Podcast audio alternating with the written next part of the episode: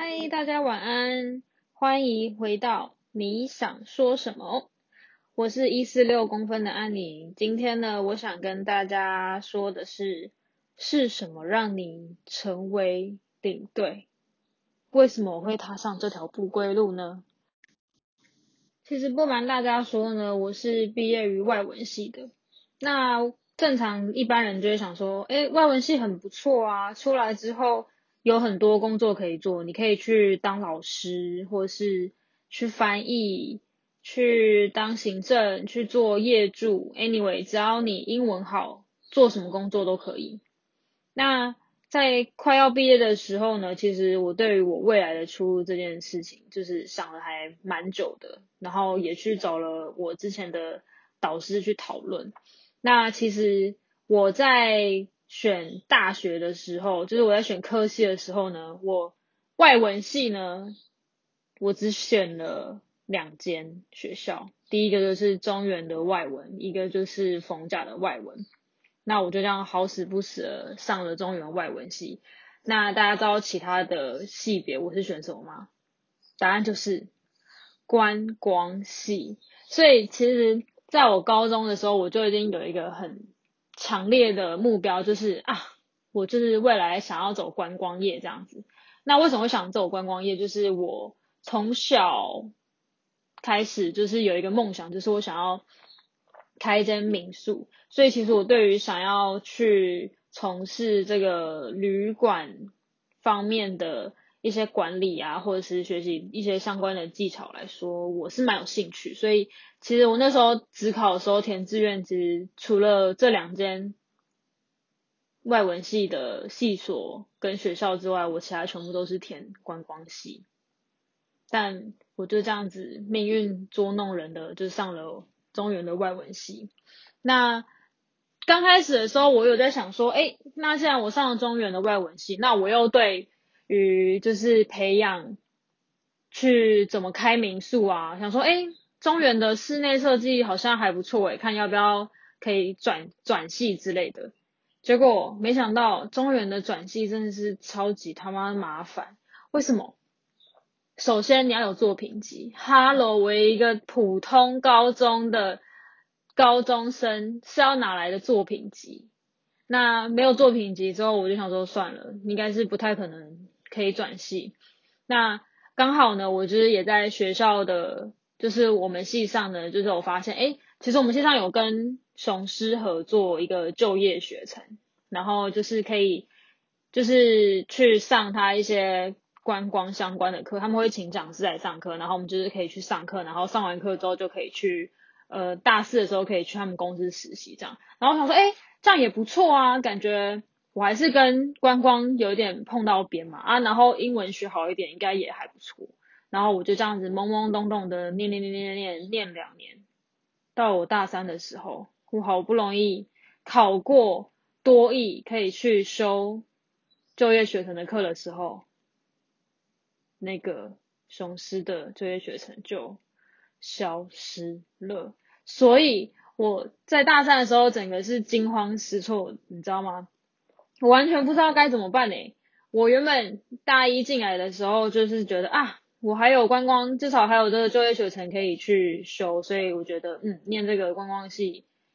没有念到就算了，还可以就是一边学好英文，然后一边去修一些观光的课程。殊不知，在大三的时候，就在我快要决定我之后未来想要做什么很什么很明明确目标的时候，他就消失了，我傻眼。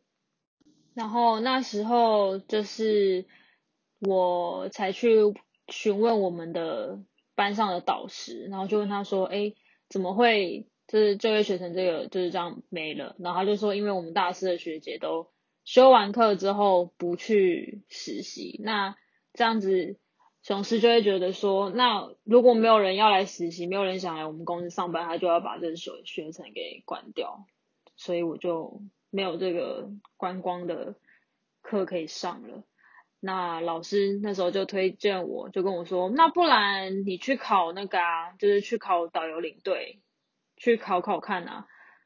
我就想说，嗯，好吧，反正不然我也不知道我该怎么办。我就想说，那我就试试看喽，反正有考到就考到，没考到就算啦，就等于就是出来再找别的其他的工作吧。那我那时候就是大四的时候，就是要升大四的那个学期的那个年底，因为那个导游领队的考试都是十二月报名，然后隔年三月考试，然后我就在大四的时候我就。年底的时候就报名，然后报名之后，那时候因为要考那个我们系上有多亿的那个门槛是七百五，那我那时候就是一边准备多艺，一边看导游领队的书。那还好，就是我也有其他高中同学是念观光系的，所以我就跟他借了他那时候考导游领队的书来看。那就这样子顺利的就考完了英导跟英领，所以我就是两个都考过。但是后来我去政府受训了之后，受训了英领，对，就是英语领队。那为什么我会想要受训英语领队？当然就是因为我想要出国玩。OK，就是领队，就是像上一集我跟大家说的，就是其实你到了国外之后，你就开始耍废，就可以不用干嘛。就是听导游讲干话，然后就是自己可以就是一边享受一下异国风情、异异国的文化，然后一边就是嗯，maybe 就是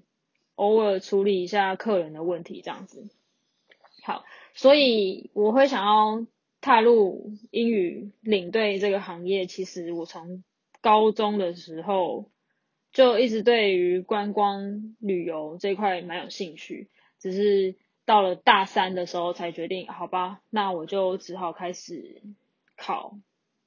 英语的领队跟导游。那我就考，后来就考上了，然后受训也成功了，所以我就拿到了英语领队的职业证。那拿到职业证之后呢，我就想说，好，那我要开始投英语领队的这个工作。那时候大四快要毕业的时候，因为在三月的时候考试嘛，所以大概五月的时候就就有考，就确就放榜，然后我就有上，所以我那时候就是也报名了那个那那那一年暑假的导游领队的职训。那所以我在拿到职业证之后，我就开始疯狂的投履历，然后就是往各大旅行社，然后一直丢那种英语领队的。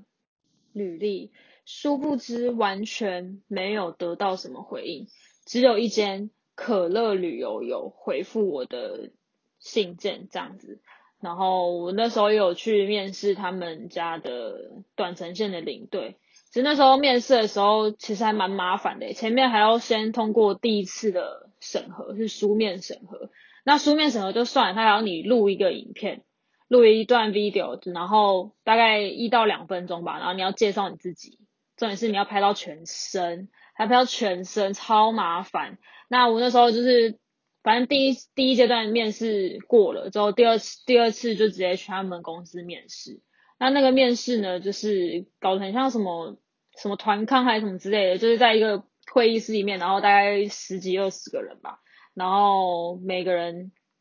都要上台去。自我介绍，那自我介绍他就是他从呃一刚开始面试的时候就说哦他们会有一个摄影机在后面，然后观察我们所有人的反应啊什么之类的，然后之后自我介绍完，然后还要分组讨论，然后还有什么讨论完之后再派一个人上去讲，然后那时候就是在那边认识了其他蛮有趣的人，只是后来就是那时候我还蛮。